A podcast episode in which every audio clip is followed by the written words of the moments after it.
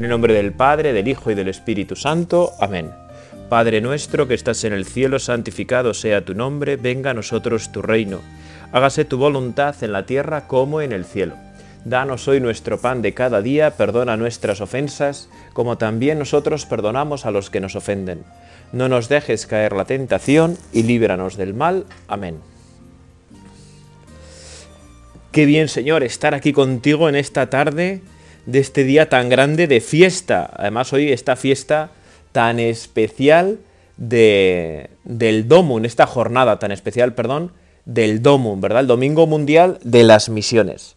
Y se me ocurría, ¿verdad? Ya que estamos en el Domum, hacer este rato de oración contigo, Señor, y reflexionar un poco, que nos ayudes a pensar sobre la misión. Porque, como insiste tantas veces el Papa Francisco,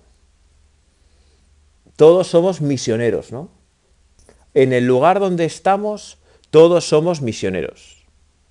Y todos tenemos que eh, ejercer nuestra misión católica, nuestra misión cristiana, allá donde nos encontremos. No hace falta salir a tierras lejanas, aunque si Dios lo quiere, genial, para ser misioneros.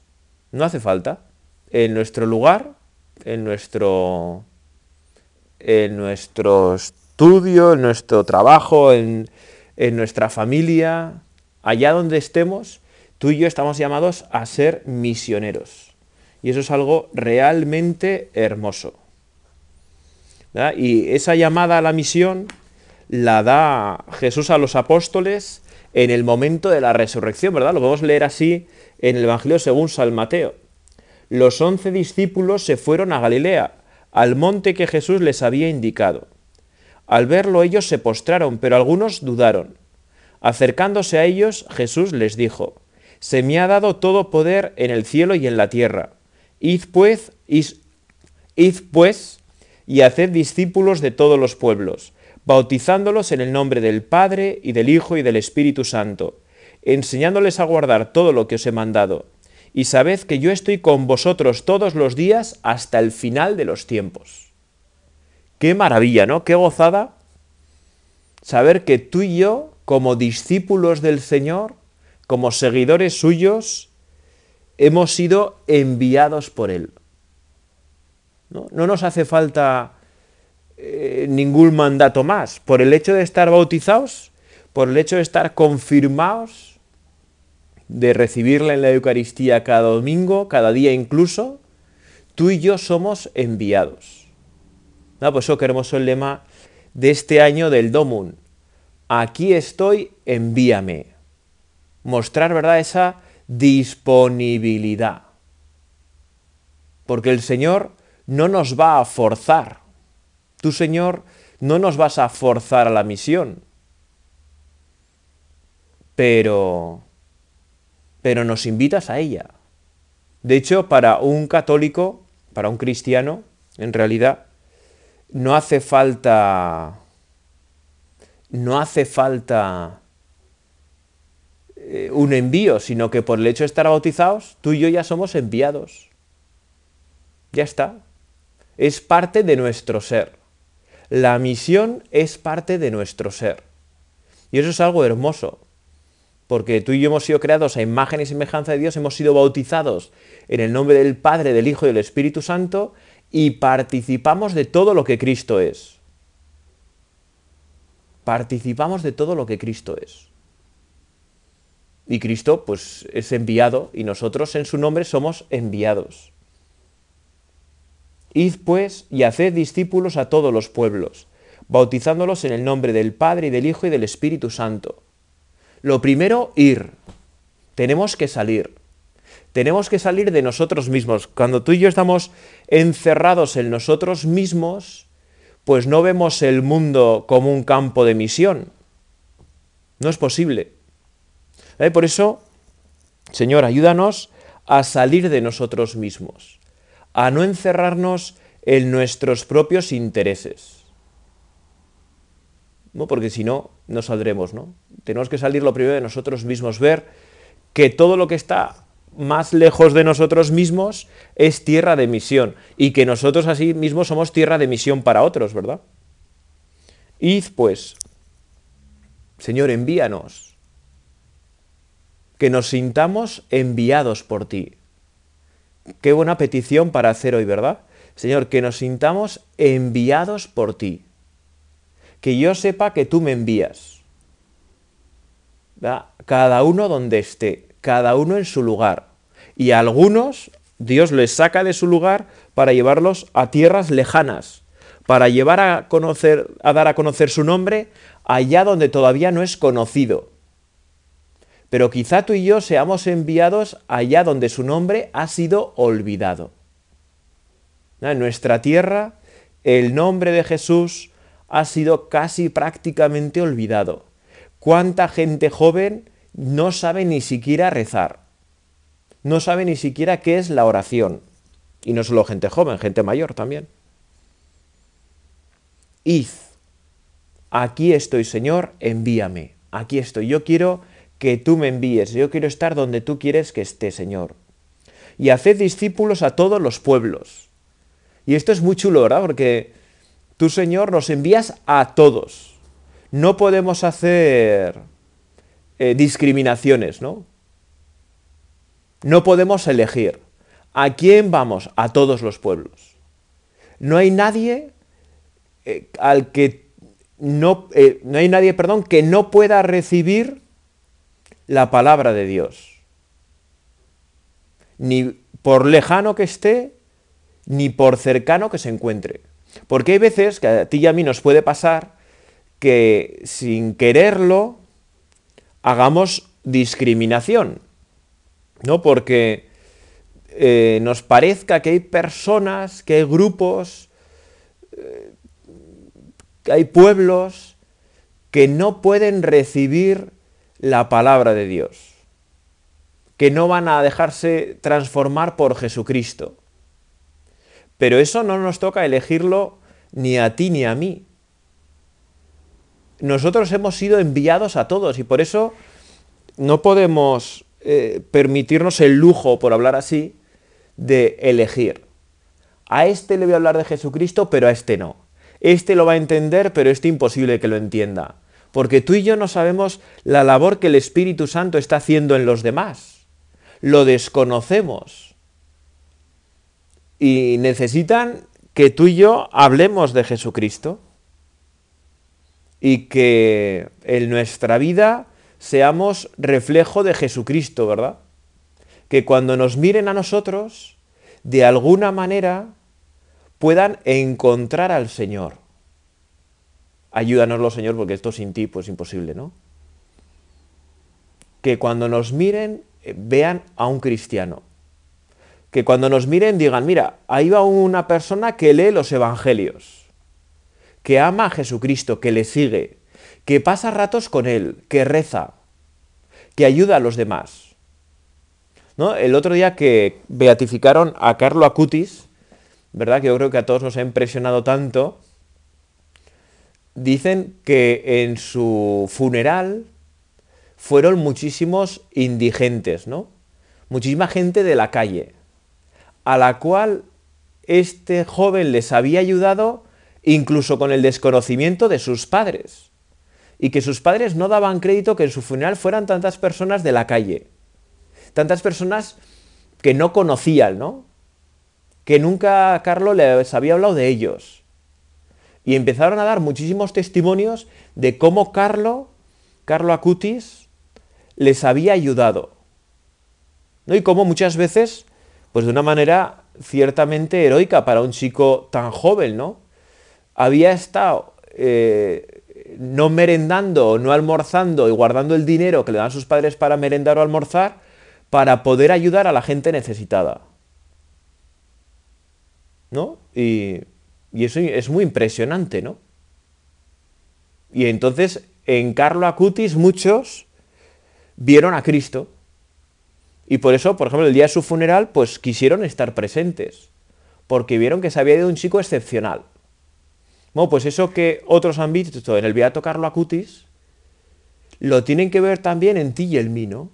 Que hemos sido enviados, que no hacemos las cosas por nosotros mismos, sino que la fuerza del Señor vive en nosotros y eso nos hace vivir de una manera distinta, entregarnos de una manera distinta. Y que no elegimos, ¿no? Yo creo que este chico, el Beato Carlo Acutis, no elegía, ¿no? Sino que a todo el que se le presentaba delante con una necesidad, él trataba de ayudarlo. Algunas veces lo conseguiría y otras veces probablemente no, como a todos, ¿verdad? Pero a todo el que se le plantaba delante con una necesidad, él trataba de ayudarle, ya sea sus amigos del instituto, ya sea eh, quien fuera, ¿no? Bueno, pues eso es lo que tú y yo tenemos que hacer de una manera natural, ¿no? Que a todo el que nos necesite y se ponga delante nuestra, le ayudemos. Y no solamente estoy pensando en lo económico, ¿verdad? Que es a veces lo que más pensamos, sino hay personas que necesitan una palabra de consuelo y hay personas que necesitan una palabra de consuelo desde la fe. ¿No? Y no puede ser que solo consolemos con palabras humanas nosotros que creemos en el resucitado. Nosotros consolamos también desde la vida eterna, desde el cielo, desde la fe, desde la esperanza cristiana. ¿Verdad? Porque en nuestra vida tenemos que ser claramente eso, ¿eh? presencia de Cristo para el mundo. ¿No es muy hermoso pensar que tú y yo somos la respuesta de Dios al mundo, ¿no? Ante este mundo que sufre, ante este mundo que no tiene tantas veces sentido, ante este mundo que, ¿no? Que tantas cosas y que clama a Dios, ¿no? Que grita a Dios. Pues tú y yo somos la respuesta de Dios al mundo. Y no hay que esperar a que los grandes políticos o yo qué sé, ¿no? O jerarquías eh, tomen decisiones para ayudar. Tú y yo somos esa respuesta de Dios al mundo. Aunque nadie ayudara, tú y yo tenemos que ayudar. ¿No? Aunque, incluso aunque viéramos, que no es así, ¿eh? pero aunque viéramos una respuesta incoherente de la iglesia, que no es así, repito, aunque a veces la podemos ver porque todos somos pecadores,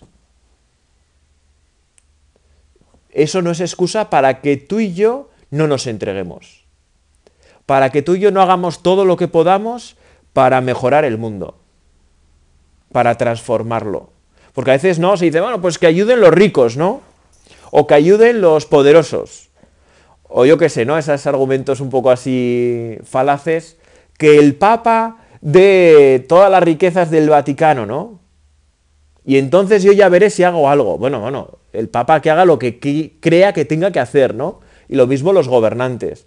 Pero eso no quiere decir que tú y yo no nos tengamos que poner a ayudar ya. ¿No? Porque si estamos esperando a que los demás den una respuesta y nosotros no la damos, tenemos un problema. Y el problema eh, lo tenemos nosotros. Y es personal. Porque tú y yo somos la respuesta de Dios al mundo. Tú y yo somos enviados por Jesucristo para el mundo. Para el mundo en toda su globalidad, que ahora por las redes sociales pues se llega a sitios que yo jamás hubiera pensado que iba a llegar, ¿no? O sea, me, llama muchísimo la atención como por, por las redes sociales un cura de pueblo en España, como soy yo, un párroco de pueblo, pues realmente puedas llegar al mundo entero, ¿no? Al mundo entero. Bueno, pues efectivamente, se puede, ¿no? A todos los pueblos, como nos dice, como nos dice la Sagrada Escritura, ¿verdad? Bautizándolos en el nombre del Padre y del Hijo y del Espíritu Santo. El Señor quiere que llevemos el bautismo allá donde nos encontremos, ¿no? Y que a muchas personas que ya no bautizan a sus hijos les recordemos la necesidad del bautismo para tener esa plenitud de vida humana. Porque la plenitud del hombre es Dios. Y sin Dios, eh, pues no, no tenemos esa, esa plenitud humana. Porque nuestro fin está en Él. Eso es algo muy chulo, ¿verdad? Que nos enseña la Sagrada Escritura y que nos recuerda la teología. El fin del hombre está en Dios. Y mientras el hombre no se encuentra con Dios, no llega a su plenitud. Por eso tú y yo tenemos que ser misioneros. Porque hay muchos que no conocen a Dios, que no tienen ese trato con Él, ese encuentro con Él. Y no nos podemos quedar sentados en el sofá sin hacer nada.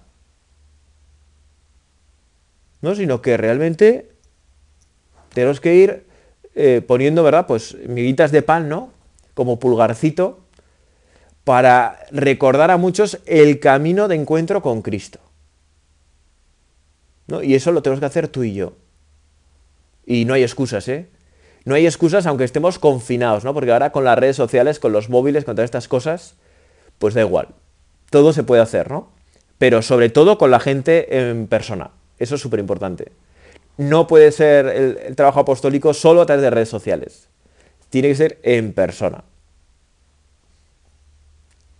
Y por eso el Señor nos dice, bautizándoles y enseñándoles a guardar todo lo que os he mandado. El Señor en el Evangelio junto a los diez mandamientos, nos da unos cuantos mandamientos más, ¿no? Nos manda más cosas.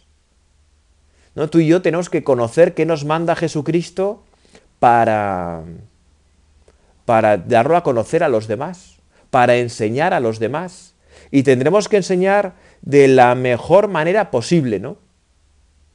Y para eso tendremos que estudiar, tendremos que leer, tendremos que pensar, tendremos que reflexionar tenemos que invertir tiempo, ¿no? La misión no simplemente es hacer cosas, salir y hacer cosas. Tiene que tener un poco de orden. Y tú y yo tenemos que poner ese orden, ¿no? Tiene que ser una misión humana. Y me explico, ¿no? No humana en que olvidamos a Dios, no significa eso, ni mucho menos, sino que al estilo humano de hacer las cosas. Y el estilo humano de hacer las cosas es eh, aceptando la libertad de los demás para acogerlas o no, sin cansarnos de invitar y planificar las cosas. Y eso requiere tiempo. Y eso requiere tiempo. Y eso requiere eh, pensar y planificar. Y si no lo hacemos, pues, pues no, pues no podemos, ¿no? Pues no podemos. A mí hay un pasaje del Antiguo Testamento que siempre me ha ayudado mucho, ¿no? Que es la vocación de Jeremías. Porque muchas veces me he visto identificado con él, ¿no? El Señor me dirigió la palabra, cuenta el mismo Jeremías. Antes de formarte en el vientre te elegí. Antes de que salieras del seno materno te consagré. Te constituí profeta de las naciones. Yo repuse, ay Señor Dios mío, mira que no sé hablar, que solo soy un niño. El Señor me contestó, no digas que eres un niño, pues irás a donde yo te envíe y dirás lo que yo te ordene. No les tengas miedo, que yo estoy contigo para liberarte, oráculo del Señor. El Señor extendió la mano, tocó mi boca y me dijo, Voy a poner mis palabras en tu boca. Desde hoy te doy poder sobre pueblos y reinos, para arrancar y arrasar, para destruir y demoler, para reedificar y plantar. ¿No? ¡Qué maravilla! Porque la llamada que dirige Dios a Jeremías es la misma que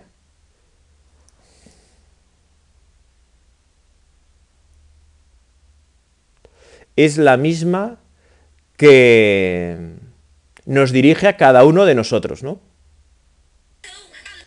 Es la misma que nos dirige a cada uno de nosotros. Antes de formarte en el vientre te elegí. Antes de que salieras del seno materno te consagré.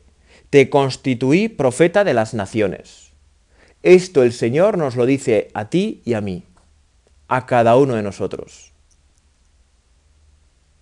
Antes de formarte en el vientre te elegí. Antes de que salieras del seno materno te consagré. Te constituí profeta de las naciones tú y yo hablamos el nombre de Dios a las naciones, que eso es un profeta. Eso es un profeta. Y hemos sido elegidos por Dios desde antes de la creación del mundo, como dice San Pablo en el himno de los Efesios. Hemos sido elegidos por Cristo. Hemos sido elegidos por Dios. Qué grande, ¿no? Que hayamos que Dios todopoderoso, creador de todo, la Santísima Trinidad, se ha fijado en ti y en mí para anunciar el Evangelio, para ser misioneros. Y eso es algo muy grande, que nos muestra el amor misericordioso de Dios por cada uno de nosotros. Muy impresionante, muy impresionante, ¿verdad? Y el Señor quiere que... Tu Señor quieres que hablemos el nombre tuyo. Nos envías, nos envías. Y quizás tú y yo, como Jeremías, pongamos excusas, ¿no? Ay, Señor Dios mío, mira que no sé hablar, que soy solo un niño, pero ¿cómo me vas a enviar a mí si yo no puedo prácticamente nada? ¿Qué voy a hacer yo si no puedo prácticamente nada? Si es que soy como un niño, como un infante. Si es que yo, pues en mi situación, y cada uno ahí pone todas las excusas que quiera, ¿no? Todas las excusas que le solemos poner a Jesucristo. ¿Verdad? Tu Señor ya sabes todas las excusas que tenemos poner. Muchas de ellas, la más frecuente, pienso yo, que es la pereza. Que simplemente no nos apetece. Que a veces Jesucristo y sus cosas no nos apetecen. Y tenemos que pedir perdón también, ¿verdad? Señor, pues perdónanos, ¿no? Te queremos pedir perdón este rato de oración, porque a veces nos das pereza, porque a veces rezar nos da pereza, porque a veces ir a misa nos da pereza, porque hablar de ti nos da pereza, porque, bueno, pues, y la pereza, que es una cosa tan pequeñita, tan fácil de erradicar cuando es pequeña, como vaya tomando fuerza en nosotros, se hace, vamos, pues que casi irresistible, ¿no? Y arruina los mayores planes. ¿No? Piensa que la pereza puede arruinar el plan de Dios sobre ti. Pues Señor, no lo permitas, ¿no? No permitas que la pereza arruine los planes que tú tienes sobre nosotros. Que nosotros venzamos esos esa, tentación que tenemos de, bueno, cinco minutos más, ¿no? O cinco minutos más tarde. O de estar siempre retrasando las cosas. Señor, ayúdanos a no retrasar las cosas. A hacer las cosas con puntualidad. A hacer las cosas con amor, con esmero, con dedicación, poniendo nuestro corazón en todo lo que hagamos. Señor, ayúdanos, porque sin tu ayuda estamos un poco vendidos, ¿no? Estamos un poco perdidos, o perdidos del todo, más bien, porque como tú mismo nos dices en el Evangelio, sin ti no podemos hacer nada, ¿verdad? Sin ti no podemos hacer nada. Pues ayúdanos a vencer la pereza, que cuando se arremoline en nuestra vida, pues que realmente en ti podamos vencerla, que en ti podamos vencerla. Ay Señor Dios mío, mira que no sé hablar, que soy solo un niño. El Señor me contestó, no digas que eres un niño, pues irás a donde yo te envíe y dirás lo que yo te ordene. No les tengas miedo, que yo estoy contigo para librarte. Pues, y tú y yo podemos pensar, bueno, a mí qué me da miedo. Cuando pienso en mi vida de fe, cara a los demás, en mi encuentro con los demás, ¿qué me da miedo? Pues a veces que se rían de mí, que me ridiculicen, que hagan burla, que me hagan el vacío, ¿no? Porque es experiencia de todos que a veces por ser católicos, por ser cristianos, pues nos hacen el vacío, se burlan. Y eso pues nos puede dar miedo, es humano y es normal que nos dé miedo, que no queramos que nos pase. Por eso, ¿verdad? Qué importante esta palabra que Dios dirige a Jeremías. No les tengas miedo que yo estoy contigo para librarte. Cuando el miedo toma en nosotros más fuerza que nuestra fe, que a veces puede pasarnos, bien lo sabes, Señor, es el momento de acordarnos de lo que nos dice Dios tantas veces en la Biblia. Yo estoy contigo para librarte. Yo estoy contigo para librarte. Es lo mismo que nos decía Jesús, ¿verdad? En la misión de los discípulos. Y sabed que yo estoy con vosotros todos los días hasta el final de los tiempos. tenemos que aprender tú y yo tantas veces a refugiarnos en el Señor, a meternos en el corazón de Cristo, a saber que ahí encontramos toda la fuerza que necesitamos, todo el valor para vencer nuestros miedos, para saltar nuestros obstáculos, para vencer cualquier dificultad. Es verdad que muchas veces esas dificultades, esos obstáculos nos dejarán heridas, nos dejarán marcas. Bueno, es bonito, ¿verdad?, cómo Jesús resucitado se aparece a los apóstoles mostrándole las llagas en las manos, en los pies y en el costado. La cruz ha dejado huella en el cuerpo resucitado de Cristo. Bueno, también la cruz va a dejar huella en nuestra vida. Las dificultades que nos encontremos va a dejar huella en nosotros. Claro que sí. Porque a veces esos obstáculos los saltaremos, pero tropezaremos. No siempre será un salto limpio, ¿verdad? Como estos saltos de pértiga, ¿no? Cuando hacen esos saltos espectaculares por arriba, ¿no? Que ni siquiera tocan la barra horizontal. ¿No? Pues tú y yo muchas veces tropezaremos y caeremos y iremos teniendo heridas. Pero lo que nos dice Jesús en el Evangelio tiene que tener más fuerza. Sabed que yo estoy con vosotros todos los días, todos los días, ¿eh? En nuestros días malos, en nuestros días de bajonazo, en nuestros días de tristeza, en nuestros días de dolor, ahí está el Señor con nosotros. En nuestros días de alegría, en nuestros días de triunfo, ahí está el Señor con nosotros. Sabed que yo estoy con vosotros todos los días, todos los días. El Señor no nos abandona nunca. Y es ahí donde tú y yo tenemos que poner la fuerza de nuestra vida. No en nuestra fuerza, que es con frecuencia débil, flaca. No, no, no, no, no. Uno es fuerte cuando se apoya en Cristo. Cuando recuerda que no está solo, que el Señor está ahí siempre con nosotros para librarnos. Aunque nos toque pasar por la cruz, aunque nos toque pasar por la dificultad. Aquí estoy, Señor, envíame. te queremos decir hoy muchas veces a lo largo de este día. Señor, aquí estoy, envíame.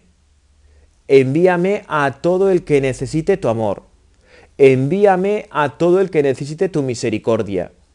Envíame a todo el que necesite tu cariño, tu ternura, tu alegría, tu fortaleza, tu consuelo. Envíame, Señor, envíame. Que yo quiero hacer siempre tu voluntad. Y que cuando no la haga, me levante, te pida perdón, me arrepienta de corazón. Señor, aquí estoy, envíame y envíame con la iglesia. Sé que nunca me envías solo, sé que conmigo está toda la iglesia. Que cuando las dificultades se agolpen en nosotros, nos apoyemos también en el amor de toda la iglesia, que nunca nos deja solos, que nunca nos abandona. María permaneció fiel a Jesús a los pies de la cruz.